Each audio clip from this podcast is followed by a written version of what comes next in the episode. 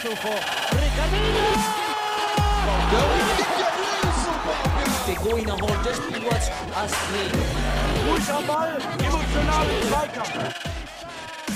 Mr. Futsal, the Mr. podcast. Futsal, il podcast. Mr. Futsal, el podcast.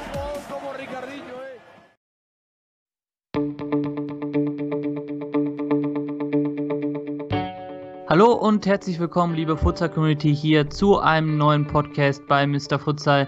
Wir sind am Ende des Jahres 2017, aber anders als ihr es vielleicht bei vielen anderen Radiosendern, Podcasts oder Fernsehsendungen habt, werden wir kein Wrap-up machen von dem vergangenen Jahr, sondern wir schauen direkt in die Zukunft, denn das Jahresstart-Event beim Futsal ist immer ein ganz besonderes und zwar das Landesauswahlturnier. Das wird die fünfte Version sein, die wir im Januar dann sehen werden, und zwar Landesauswahlturnier in Duisburg.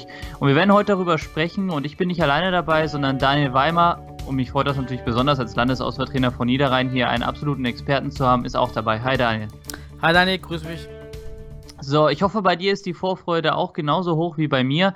Man kann quasi sagen, es ist natürlich eins der absoluten Highlights, was wir jedes Jahr sehen, auch wenn das Landesauswahlturnier sich Gott sei Dank zum Positiven auch weiterentwickelt. Und du bist ja sicherlich auch in den Vorbereitungen extrem involviert.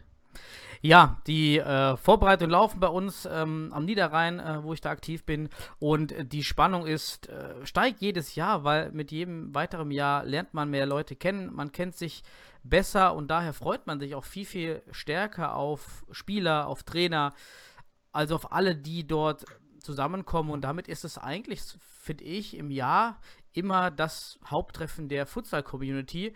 Ähm, und deshalb ganz spannend und äh, die Vorfreude riesengroß. Ja, und äh, ich glaube, man sieht es auch in den äh, Facebook-Streams und Timelines etc., dass immer mehr wieder über das Landesauswahlturnier gepostet wird. Und deswegen möchten wir auch hier heute mal ein bisschen auf die Geschichte des Landesauswahlturniers gucken, weil das wird das fünfte Jahr sein und kann man dann sagen, fünf Jahre Landesauswahlturnier, da ist einiges passiert. Und ich würde sagen, lass uns doch einfach mit der Geschichte des Landesauswahlturniers starten und zurückgehen ins Jahr 2014 als auch im Januar das erste Landesauswahlturnier gestartet ist, da noch mit in Anführungszeichen ganz vielen Fragezeichen. Kannst du dich noch gut dran zurückerinnern? Ja, das Turnier kam zur richtigen Zeit damals und es war damals ganz klar kommuniziert auch als Sichtungsturnier, da man damals noch viel mehr Unsicherheit über die Ligen hatte. Es gab weniger Regionalligen, es gab generell weniger Ligen und damit für die damaligen Nationaltrainer Paul Schomann sollte es eine Möglichkeit sein, zentral neue Spieler, bekannte Spieler zu sichten. Und ähm, am Anfang äh, war auch niemand äh, so richtig klar, was ist das Ziel, wer kommt, wie wird die Qualität. Also die Unsicherheiten waren auf Spieler, Vereins, äh, Verbandsseite und auch vom DFB recht hoch, ja.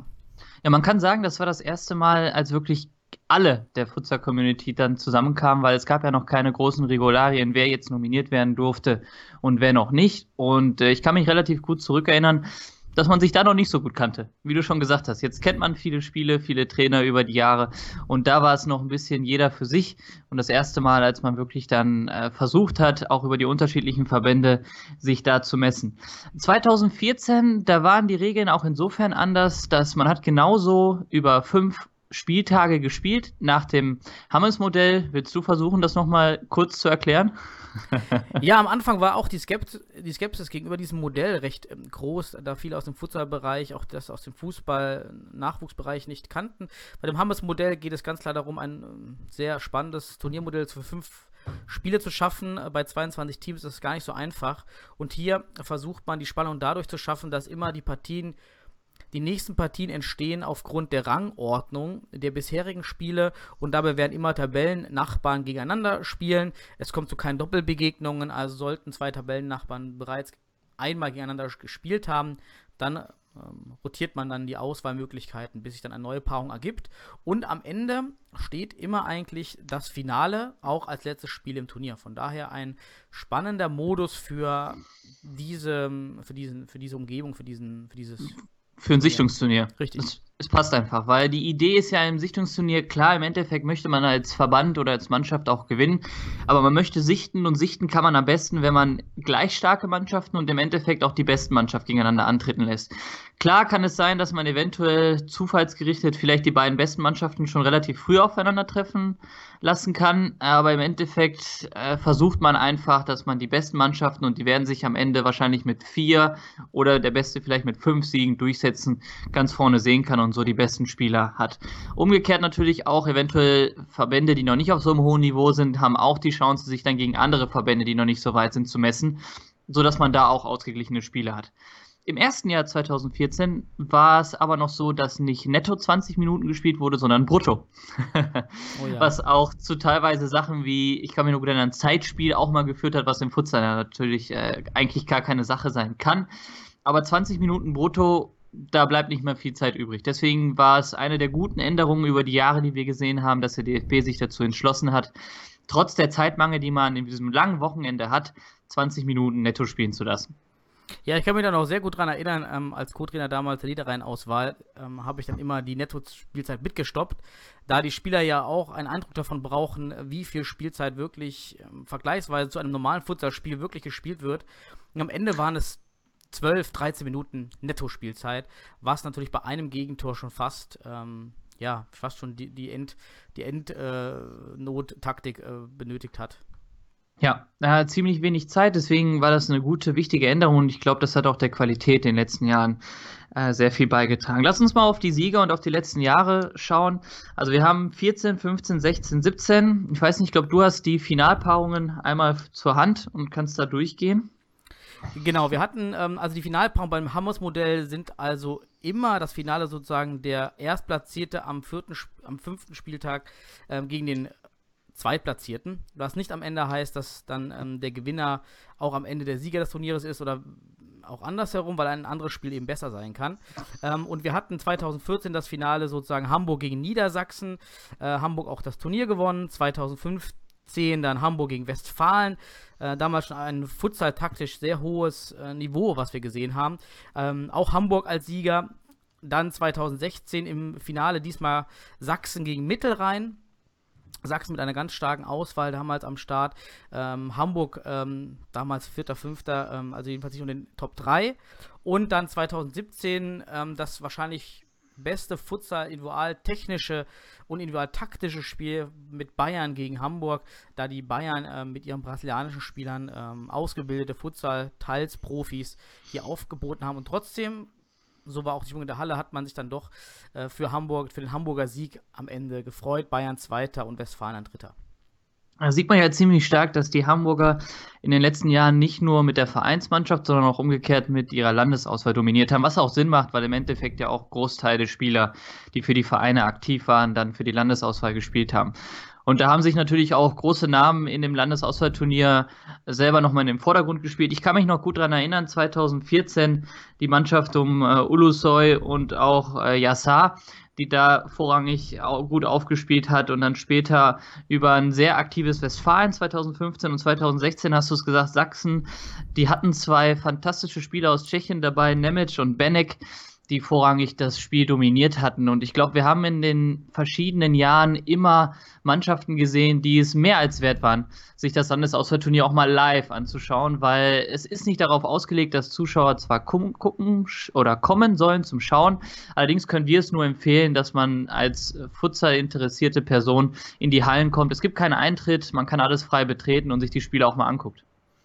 Die Intensität ist sehr hoch und auf in wenigen Tagen kann man so viel Futsal erleben wie zu keinem anderen Tag im Jahr, in keiner Stadt in Deutschland jedenfalls.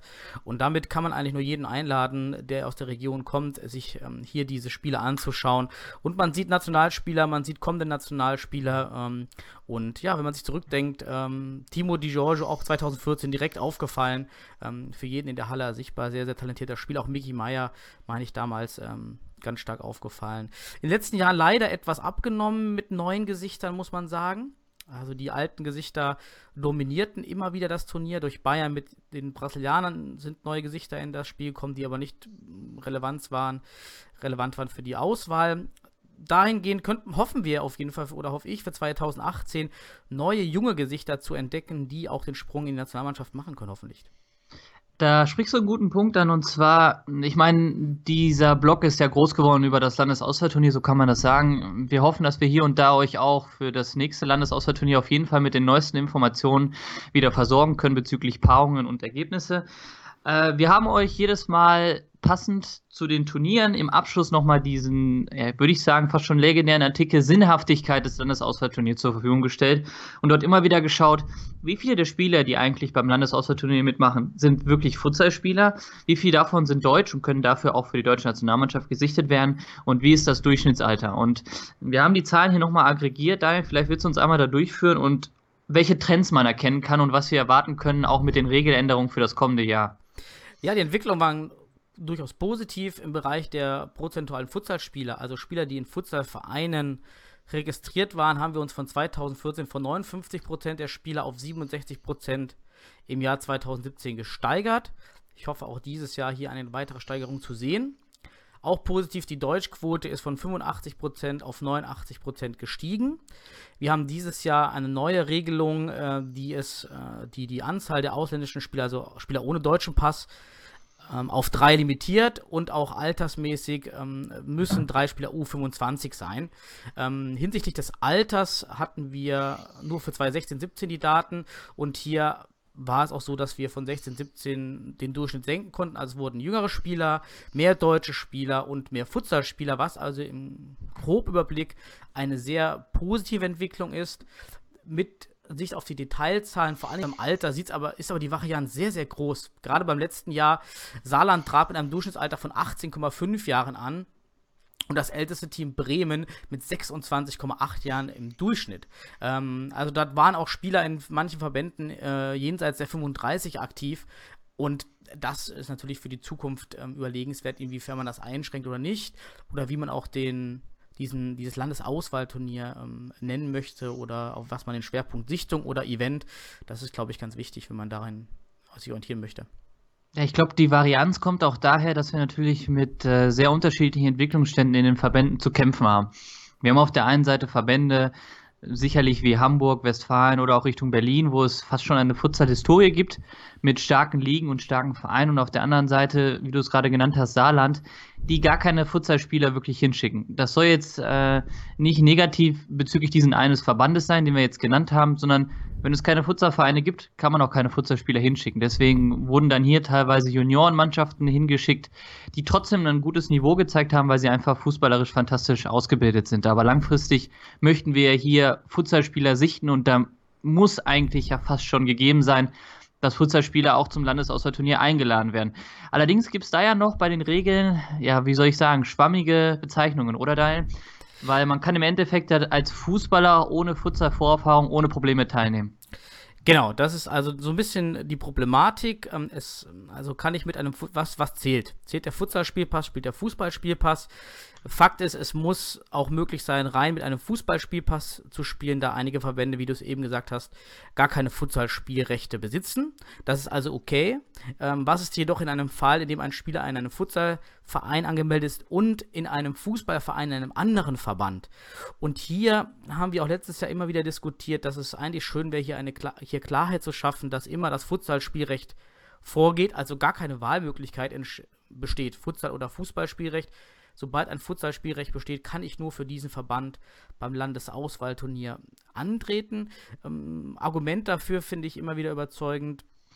Es besteht einfach dann auch mal ein bisschen kritische Diskussion. Also, warum geht man diese negativen Diskussionen über diese Nominierung ein, wenn man das verhindern kann? Zum anderen, Spieler, die in einem Verband nicht unter die Top 12 nominiert werden, warum sollten die dann überhaupt gesichtet werden in einem anderen Verband? Lass doch die Plätze in den anderen Verbänden für neue Gesichter offen. Also ich finde aus Sichtungsperspektive gibt es keinen Grund, warum man dieses Doppelspielrecht erlauben sollte, sondern äh, vielleicht doch klar sagen, Futsalspielrecht vor Fußballspielrecht. Ich glaube, das Ganze hängt aber auch ein bisschen damit zusammen, dass es zwar ein Sichtungsturnier ist, aber trotzdem für die Verbände natürlich auch Prestige bedeutet, dieses Turnier zu gewinnen. Im Endeffekt möchte man nicht das Schlusslicht sein, sondern man möchte natürlich so gut wie möglich äh, abschließen mit allen Mitteln. irgendwie spielt das doch ein bisschen mit rein, obwohl das für die Spieler natürlich wahrscheinlich nicht das Optimalste ist. Wir wollen ja, dass die sich, sagen wir mal, futsaltechnisch und futsaltaktisch am besten entwickeln können und sich da zeigen. Und das muss nicht unbedingt immer ein Sieg sein, aber Geschichte schreiben immer die Gewinner. Deswegen werden die natürlich dann auch wahrscheinlich für die Sichtung am interessantesten sein. Aber gut, wir werden einfach mal beobachten, was dieses Jahr passiert. Was glaubst du denn? Was passiert dieses Jahr? Wer sind die Favoriten? Ja, aufgrund der neuen Einschränkungen der Alters- und vor allem der Ausländerregelung wird es sicherlich gerade in äh, Bayern ähm, einige Änderungen geben müssen.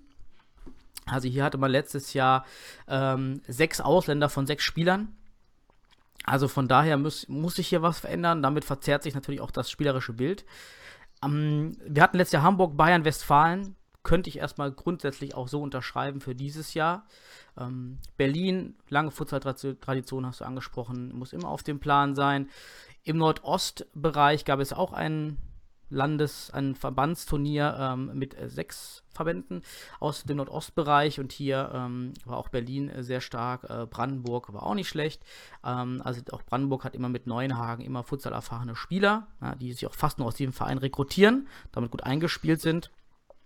Ansonsten Mittelrhein. Ähm, mit dem Panther sehr, sehr erfahren. Es ist die Frage, wer letztendlich auch bei den Verbänden dann ausläuft. Sind die Nationalspieler dabei, sind sie nicht dabei? Ähm, wir hoffen, dass jeder Verband das maximale Spielerpotenzial entfaltet. Und damit würde ich sagen, Hamburg, Bayern, Westfalen, Mittelrhein könnte man erstmal so grob auf der Rechnung haben. Äh, lass uns noch kurz über die Thematik Nationalspieler sprechen, bevor ich auch noch mal ein paar sagen wir mal, wir durch den ersten Spieltag mal durchgehen und du sagst, welche Tendenzen du eventuell für die Mannschaften auch siehst oder nicht siehst nach deiner ersten Empfehlung. Es gibt jetzt den Fall, und wir haben es gehört, deswegen hast du es gerade angesprochen, dass der Mittelrhein wahrscheinlich ohne Nationalspieler antritt, obwohl dort einige erfahrene und auch sehr talentierte Futsalspieler jetzt seit einigen Jahren aktiv sind. Äh, andere Verbände, Westfalen zum Beispiel, tritt mit Nationalspieler, wenn möglich und verfügbar, auch an. Jetzt ist die Frage, sollte, sollte nicht? Wie siehst du das? Es gibt Gründe dafür und es gibt Gründe dagegen. Ja, fangen wir mit den Gründen dafür an. Ein Grund dafür ist, man sollte immer kritisch mit den Spielern die sichten. Also jeder Nationalspieler sollte sich auch neu zeigen müssen. Man möchte ja Entwicklung sehen ähm, und man, das geht nur im Vergleich mit allen anderen Spielern. Und somit aus Sichtungsperspektive sollen sich diese na aktuellen Nationalspieler auch immer dem Wettbewerb stellen und sich dann auch neu herausspielen müssen, auch damit diese Nationalspieler nicht in die Lethargie der Nationalspieler verfallen, sondern es muss sich schon kompetitiv äh, gemessen werden und vielleicht sieht man einige Schwächen oder auch äh, bestimmte Spieler, die sich sehr gut weiterentwickelt haben. Also daher sehe ich aus ähm, Sichtungsperspektive gar keinen Grund, äh, warum man diese Spiele herausnehmen sollte. Auf der anderen nicht, Seite. Nicht nur das, noch dazu, bevor du die andere Seite beleuchtest. Äh, das sind natürlich auch jetzt Spieler, die sehr viel Erfahrung in den letzten Monaten, eventuell Jahren gesammelt haben, auch jeweils bei den Lehrgängen. Und diese Erfahrung können die auch weitergeben innerhalb der Landesauswahlmannschaft an die anderen Spieler. Ich glaube, das ist ein Punkt, den sollte man nicht unterschätzen. Wenn jemand jetzt auf hohem Niveau Futsal gespielt hat, eventuell gegen andere professionelle Mannschaften, da kann man doch relativ schnell einen Schritt nach vorne machen. Und diese Erfahrung sollte man auch weitergeben. Und wo besser als in der Auswahlmannschaft? Absolut, dasselbe Argument betrifft eigentlich auch die Thematik Ausländer oder nicht oder Spieler ohne deutschen Pass oder nicht. Ähm, selbe Motivation, ähm, wenn man Spieler hat aus dem Ausland, die absolut Futsal erfahren sind, lasst die bitte mitspielen beim Länderauswahlturnier. Erstens für die Spieler im eigenen, in der eigenen Mannschaft sehr wichtig, Erfahrung zu sammeln, aber auch für die Gegner mal gegen äh, sehr, sehr stark ausgebildete Futsalspieler anzutreten, ist für alle ein Erfahrungsgewinn, ein Wissensaustausch findet statt und das ist das, was wir wollen. Von daher, ähm, ja, gut, wenn man alle mitspielen lässt, die möglich sind. Ja, und die Negativ... muss sich halt in Grenzen halten. Ich, genau, aber ich meine, wir haben einige talentierte Spieler ja in den letzten Jahren gesehen. Ich erinnere mich auch bei euch im Niederrhein an Robert Nospak, der natürlich dann ein ganz anderes Level mitgebracht hat. Und wenn es sich in Grenzen hält und das Ganze unterstützt, dann kann es das Turnier nach vorne bringen natürlich sollte man, dafür gibt es ja auch die Begrenzungen, nicht zu viele Ausländer einsetzen. Aber du warst bei den negativen Punkten. Genau, negativ, ähm, klar, man könnte argumentieren, einmal die Nationalspieler besetzen die Sichtungsplätze für neue Spieler, ähm, jetzt im Bereich äh, gerade Mittelrhein oder Westfalen, dann könnten eben vier andere Spieler sich zeigen oder drei andere Spieler Und äh, negativ könnte Verletzung sein. Äh, muss man die Nationalspieler, denen ja auch bald wieder äh, Nationalmannschaftsprogramm gegenübersteht, muss man diese dem Risiko dieses Turniers aussetzen. Gerade diese Spieler sind meistens ja im Risikobereich, denn jeder möchte sich gerade gegen diese Nationalspieler ja behaupten. Gerade in der Defensive, also langt man dann vielleicht auch mal ähm, etwas mehr zu als bei anderen Spielern. Das könnten zwei äh, Sachen sein. Ähm, siehst du noch andere Punkte negativ? Nö, negativ sind das eigentlich die Punkte. Ich finde das Thema Verletzungsrisiko immer ein bisschen schade. Es kann halt überall passieren, aber wenn es dann dort passiert, sagst du natürlich, ha, hätte er doch lieber nicht mitgespielt. Aber das wäre vielleicht ein bisschen zu opportunistisch dort. Was hältst du von dem Punkt 22. Mannschaft, die ja jetzt wieder gestellt wird, weil wir haben nur 21 Landesverbände in Deutschland durch die Nationalmannschaft? Das als alternative Idee? Das wäre oft gut, um diese Spieler kompetitiv mit anderen Spielern zu sehen. Was dann natürlich nicht stattfinden würde, wäre dieser Wissensaustausch in den Verbänden. Also dann wäre wieder Abwägung, was wollen wir eher? Wollen wir diesen Wissensaustausch und ähm, die Multiplikatoren, die ja Nationalspieler in den Verbänden sind. Aber man könnte sie kompetitiv hinzufügen und wir hätten eine sehr attraktive Mannschaft. Auf der anderen Seite vielleicht auch da wäre das Verletzungsrisiko extrem hoch, da dann gegen DFB, gegen die DFB natürlich extrem Gas geben würde. Von daher wäre es vielleicht das 22. Team besser einer U21-Auswahl oder U23-Auswahl zu stellen, mhm. um hier auch neue Spieler zu sichten, neue Spieler dem Markt zuzuführen. Und ähm, ja, das könnte vielleicht so eine alternative Idee sein, als sich diese Teams aus dem Ausland zu holen, die aus eigener Trainersicht äh, die unattraktivsten Spiele überhaupt des Turniers sind. Also keiner hat eigentlich so richtig Interesse gegen diese Verbände, weil, wie du schon gesagt hast, es geht ja auch so ein bisschen Reibungskräfte zwischen den Verbänden. Ja, es macht einfach Spaß, die anderen Verbände eventuell zu ärgern. Und bei Lothringen, Luxemburg ja, emotional ist das sehr, sehr neutral, würde ich mal so formulieren. Also das ist die Mannschaft, die wahrscheinlich als 22. dazukommt. Wir wissen es nicht, das war auf jeden Fall Lothringen und Luxemburg, die dies in den letzten Jahren waren. Bevor wir jetzt doch wieder, wir sind relativ weit fortgeschritten in der Zeit, durch alle elf Spiele des ersten Tags gehen, lass mich dich nochmal darauf festnageln, was euer erstes Spiel wird. Niederrhein-Thüringen, was erwartest du? Vielleicht eine erste Tendenz, wie seid ihr aufgestellt und dann haben wir sozusagen das Jahr 2017 auch gut abgeschlossen. Ja, das natürlich jetzt, äh, muss ich äh, natürlich aufpassen, was ich sage. äh, für die eigene Motivation der Männer. Also ich denke, ähm, Thüringen ist im Futsal-Anfangsstadium, hat auch bei dem Turnier im Nordostbereich jetzt den letzten Platz belegt. Ähm, klassische Floskel, man darf niemanden unterschätzen. Die Jungs sind motiviert, die Jungs wollen endlich was zeigen aus Thüringen, haben letztes Jahr das Feld von hinten aufgeräumt und äh, wir am Niederrhein haben auch einige Umstrukturierungen vorgenommen, neue Spieler, äh, aufgrund auch der Regelung, die uns hart getroffen haben, drei Monate vor dem Turnier diese neuen Einschränkungen zu erfahren. Also von daher denke ich, dass ähm, meine Jungs da extrem motiviert herangehen, denn wir wollen auf jeden Fall unsere Bestplatzierung schlagen und äh, toppen. Von daher denke ich, ähm, dass wir da super motiviert sind und der Gegner ähm, trotzdem attraktiv ist und wir voll Gas geben, ja. Dann schauen wir mal, wo der Niederrhein zu Hause dieses Jahr mal landet. Hoffentlich so weit oben wie möglich. Dann bedanke ich mich bei dir, Daniel.